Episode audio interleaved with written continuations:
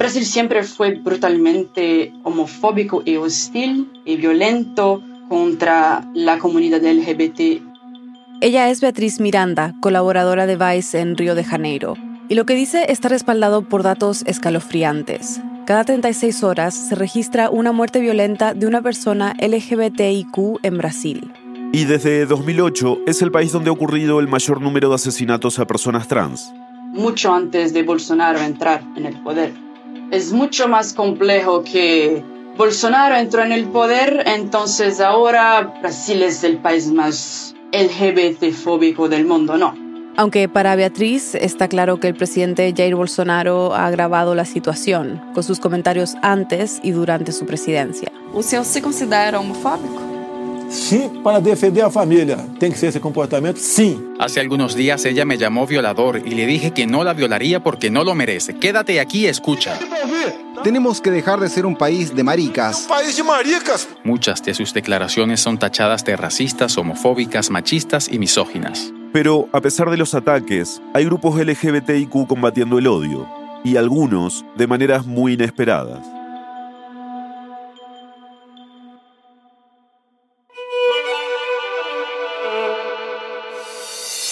Bienvenidos a El Hilo, un podcast de Radio Ambulante Estudios y Vice News. Soy Silvia Viñas. Y yo soy Eliezer Budazov. Hoy vamos a Brasil, a una iglesia evangélica LGBTIQ que está rompiendo barreras. Es 7 de enero de 2022.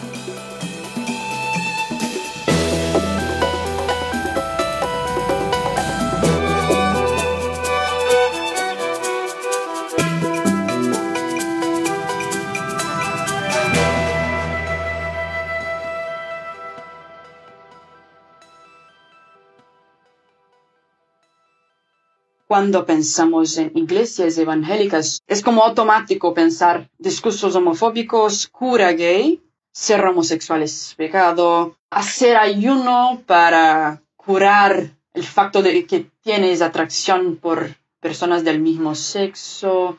Entonces, todo eso es muy automáticamente asociado a iglesias evangélicas, al menos cuando pensamos en estas denominaciones en Brasil. Por eso la Iglesia Cristiana Contemporánea, o ICC por sus siglas, es tan sorprendente. Si bien hay iglesias evangélicas en cada ciudad y en cada pueblo, no hay otra como esta, en la que casi todos sus creyentes son personas LGBTIQ. Y no estamos hablando de unos pocos miembros. Hoy, la ICC tiene unos 2.500 fieles y 11 templos en cuatro estados. ¿Cómo es posible que una iglesia con una propuesta tan radical exista en el contexto de un evangelismo que por lo general es tan conservador? Primero hay que entender ese contexto en el que existe. En Brasil, según una encuesta de Datafolia, por lo menos 31% de la población se identifica como evangélica, es decir, más de 60 millones de brasileños. Cuando pensamos en el rol de estas iglesias hoy, podemos decir que estas iglesias están en un lugar de formación de opinión, en tomada de decisión muy grandes. Y es un poder que se extiende mucho más allá de la religión. Beatriz me cuenta que encontró que una quinta parte de los asientos en el Congreso Nacional de Brasil pertenecen a pastores o fieles de una denominación evangélica. Entonces, están sí con un espacio confortable para tomar decisiones, para influenciar en las decisiones en el legislativo brasileño. En diciembre de 2021, el Senado aprobó como juez del Supremo Tribunal Federal a un pastor evangélico, el exministro de Justicia André Mendonça. Después de ganar las elecciones, Bolsonaro había prometido nombrar a alguien terriblemente evangélico, como dijo él, al máximo tribunal del país.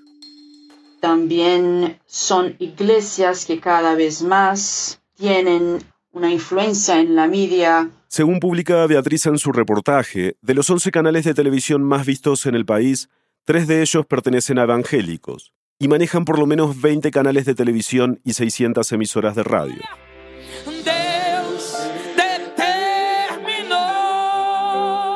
Para el 2032 se proyecta que las iglesias evangélicas van a ser dominantes en Brasil. Y aunque las iglesias católicas siguen siendo la mayoría, según el último censo, la proporción de católicos ha caído. Beatriz me cuenta que las iglesias evangélicas en general mantienen su perspectiva conservadora. La gran mayoría de estas iglesias evangélicas van a tener una visión muy hostil de la iglesia cristiana contemporánea, van a ver esto como algo muy escandaloso, una iglesia que acepta que una de las coordinadoras de un grupo de oración es una mujer transexual que fue una prostituta. Y por supuesto que una iglesia como esta, como la ICC, va a generar controversia. Pastor Silas Malafaia, por qué o senhor é declaradamente contra essa igreja inclusiva? Esta es una entrevista con un pastor evangélico importante, Silas Malafaia, en SBT Brasil, una emisora grande en el país. Cuando le preguntaron sobre la iglesia, repentinamente su expresión facial, su expresión corporal, todo se cambió. A igreja é aberta a todos, mas não é aberta a tudo. O parâmetro da igreja evangélica é a Bíblia, a palavra de Deus acima de todos. Até Su tono de voz se cambió completamente. Entonces empezó a atacar. A discussão aqui é o seguinte: igreja evangélica gay não existe, como também. Esto no existe. Una iglesia para gente gay. Igreja evangélica de viciados não existe porque isso rompe com os dogmas do evangelho. Pienso que hay muchos otros pastores y grandes líderes que tendrían una reacción muy semejante, porque es la que domina entre estas iglesias. Pero a pesar de los ataques, la ICC sigue recibiendo fieles. La gente se siente como este es uno de los pocos lugares que tengo una paz de espíritu, que puedo ser yo mismo. Y una palabra que yo escuché mucho entre las personas fue autoaceptación, porque la gente dice, aquí puedo ser quien yo soy, aquí tengo este espacio para como para respirar. Esa autoaceptación es la que siente Alexa Cantos. Ella es ecuatoriana y lleva ya siete años como miembro de la Iglesia Cristiana Contemporánea. A mí me motiva que las otras personas puedan vivir lo que yo vivo hoy en día. Sé que muchos jóvenes, sé que muchas personas viven con muchos miedos, con traumas, viven en un mundo interior en donde hay muchas dudas, se sienten presos y no viven de manera feliz. Y eso es como yo me sentía antes, cuando yo no conocía que Jesús me aceptaba de la manera que yo era y de la manera que Él me hizo. Hablamos con Alexa para entender lo que desde fuera puede verse como una gran contradicción, ser LGBTIQ y evangélica. Alexa me cuenta que, como muchos fieles de la ICC, el cristianismo siempre ha sido importante para ella. Yo estudiaba en una escuela, en colegio católico. Siempre me gustó, me llamaba la atención mucho todo lo que era espiritual, todo lo que hablaba de Dios. Y también en ese lapso yo conozco también cómo es la, la doctrina de los cristianos evangélicos. Y de pequeña desarrolló ese fuerte vínculo con la iglesia evangélica y dice que tuvo una niñez feliz. Yo me siento muy privilegiada porque siempre tuve una familia presente, nunca me faltó nada. Pero ahí yo me di cuenta, ya fui creciendo, yo desde que tengo uso de razón, que me gustaban las niñas. Yo no había visto una persona besando a otra persona del mismo sexo. En los años 90 no había esa exposición como hay hoy en día. Y ahí fue cuando un día yo le di un besito, un piquito de, de, amor, de amistad inocente a una niña. Y la profesora me dice, Alexa, las niñas no besan a las niñas. No sería la primera vez que Alexa tendría que lidiar con prejuicios de este tipo. Años después, ya de adolescente, uno de los pastores de su iglesia dijo algo que fue devastador para ella. Que los homosexuales iban para el infierno, que era pecado. Y yo, mi Dios, mi Dios. Y ahí comienza una lucha tan grande dentro de mí. Ahora Dios, ¿qué hago? Cúrame, porque los pastores decían que era una enfermedad. Libérame, porque los pastores también decían que era un demonio cámbiame porque yo estoy aquí para que tú me cambies, tú lo puedes todo, así que cámbiame.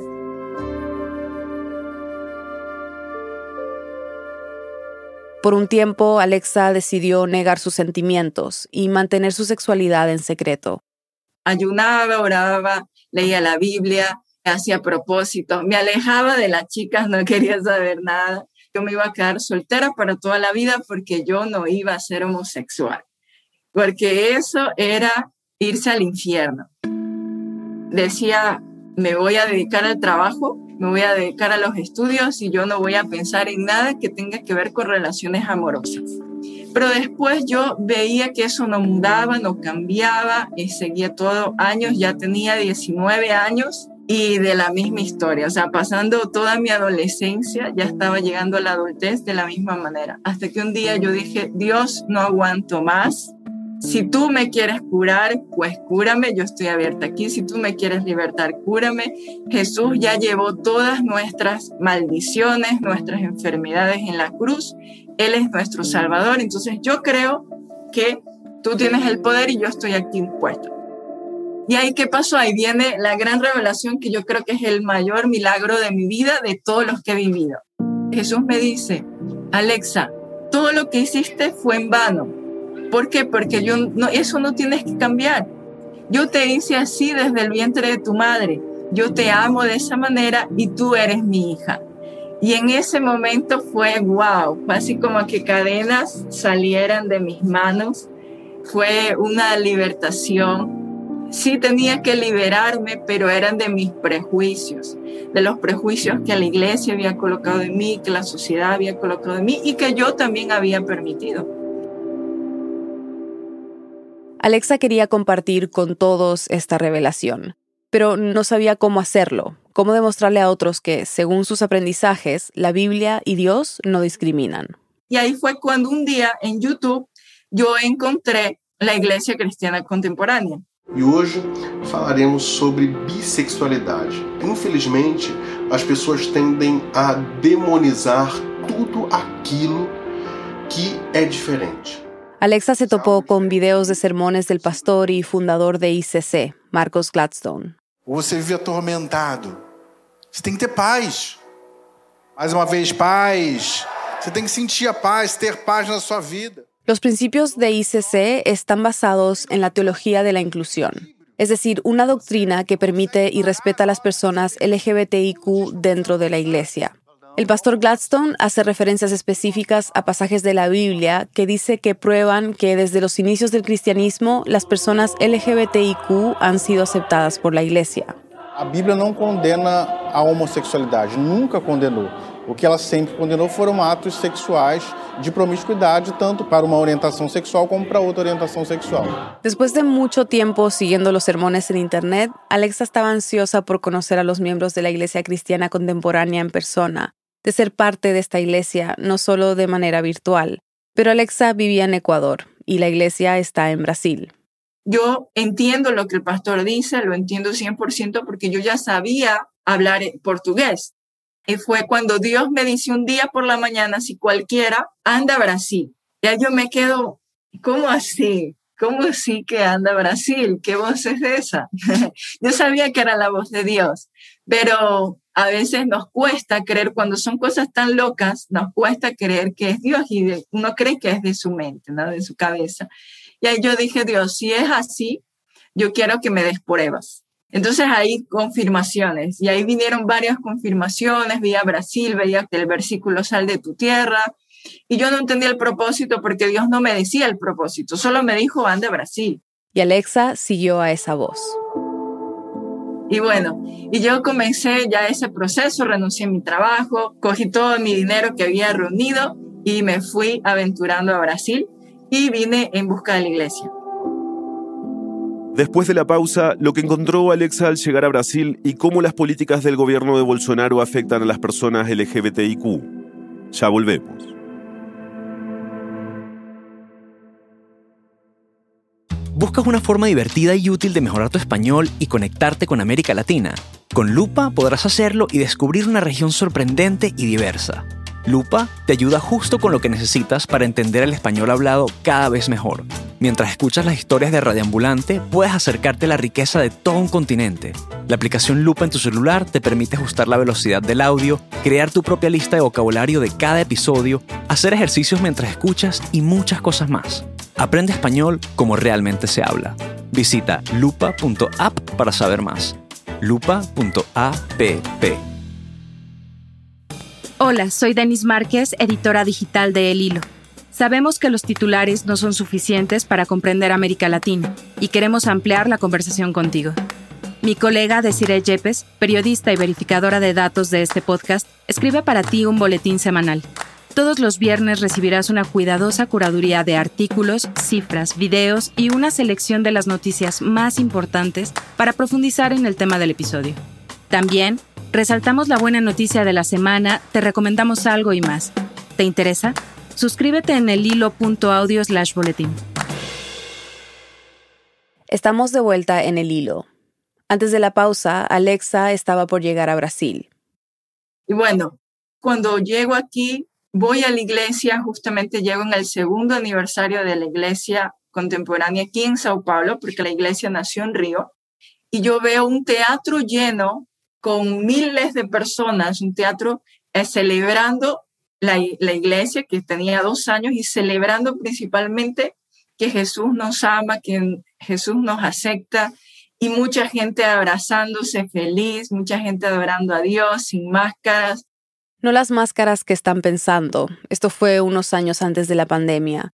Alexa no se refiere a máscaras literalmente, sino a que a quienes ella veía eran libres de ser ellos mismos. Habían chicos, habían chicas, habían parejas, habían niños, muchos niños que eran hijos de esas parejas, y yo comienzo a llorar de la alegría. Y yo dije, wow, esto es lo que, lo que yo siempre había soñado. Alexa se sentía incluida y aceptada por su comunidad dentro de la iglesia. Y ahí se encontró con gente que, como ella, había encontrado en la ICC un hogar, un lugar de aceptación. En la iglesia yo he escuchado historias donde la mamá ha dicho prefiero tener una hija prostituta antes de tener una hija lesbiana o jóvenes hombres que les ha dicho eh, los papás, la mamá, prefiero tener un hijo ladrón antes de un hijo homosexual. Hay jóvenes, por ejemplo, que llegan a la iglesia contemporánea que dicen que, o sea, eran súper tratados, eran, wow, tú eres usado por Dios, tú eres una persona que realmente refleja el amor de Dios, el rostro de Dios.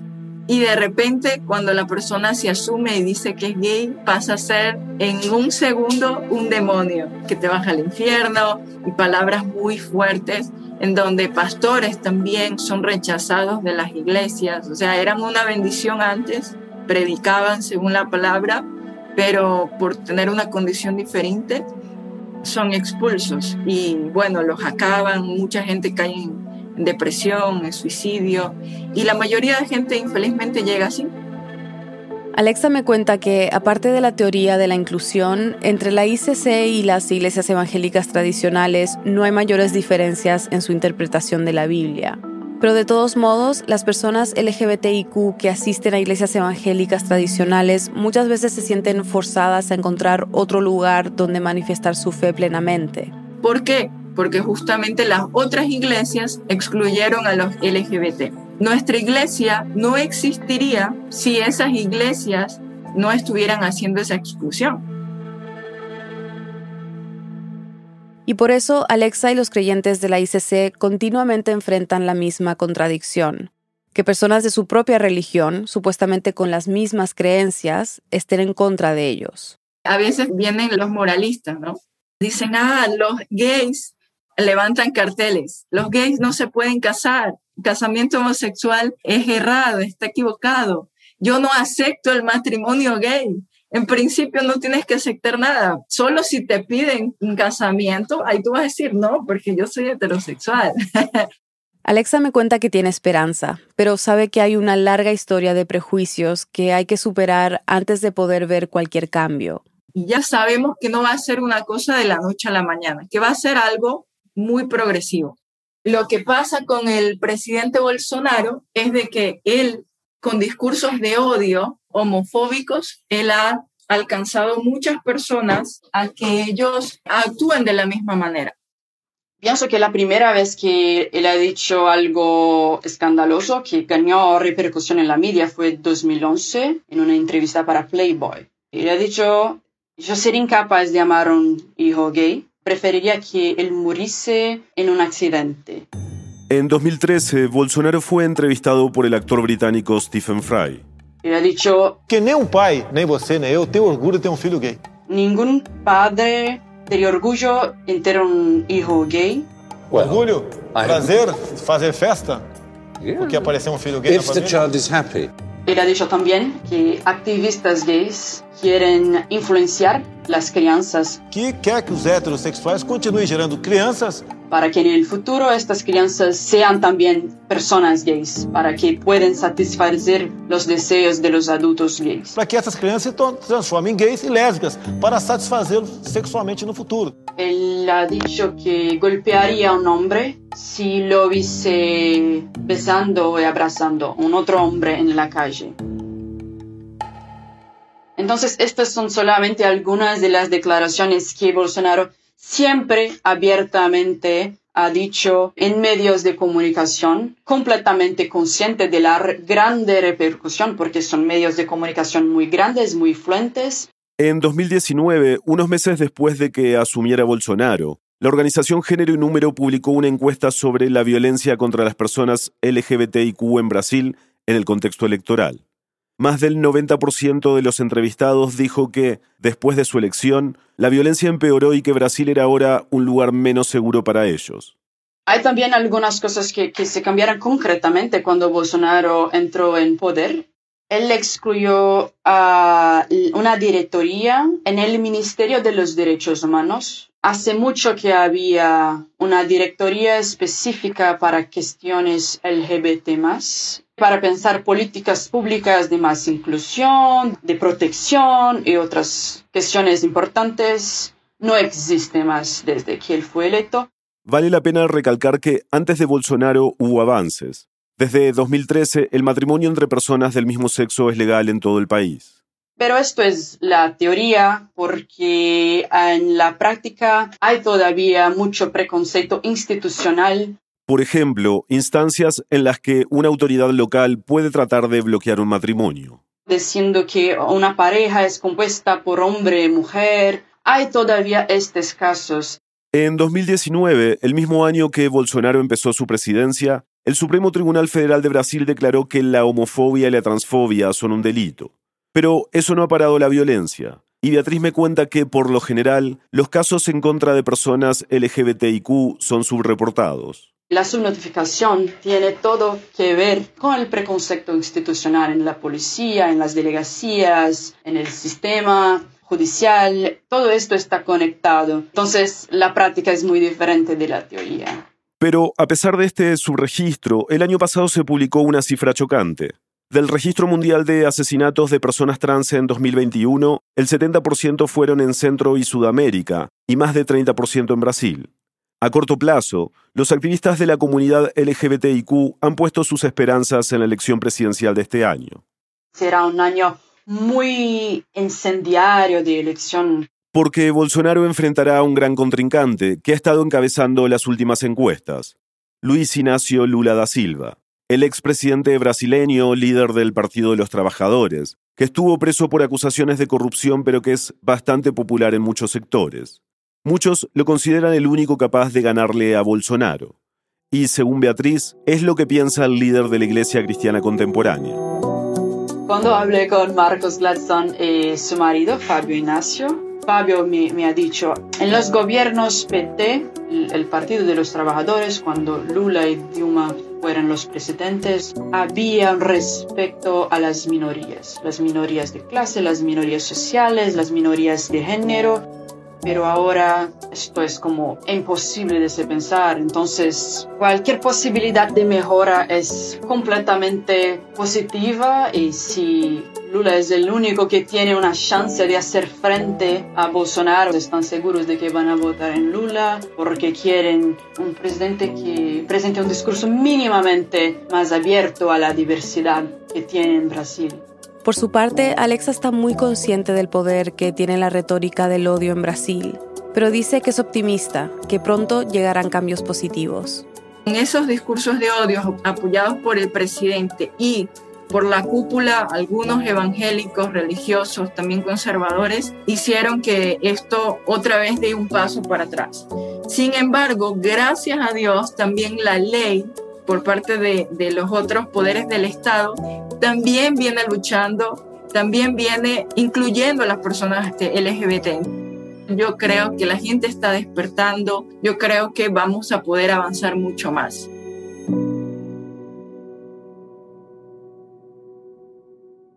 A pesar del trato hostil desde la presidencia, sí ha habido algunas señales de esperanza para la comunidad LGBTIQ. En las elecciones municipales de 2020 hubo casi 300 candidatos trans para cargos de elección popular en el país y ganaron cuatro. Esto fue histórico. Y en un esfuerzo para visibilizar correctamente a la población brasileña, la Procuraduría General de Brasil anunció que abrió una investigación alrededor del Censo Nacional de este 2022. Se pretende determinar si hay irregularidades en el cuestionario del censo que puedan excluir a la comunidad LGBTIQ.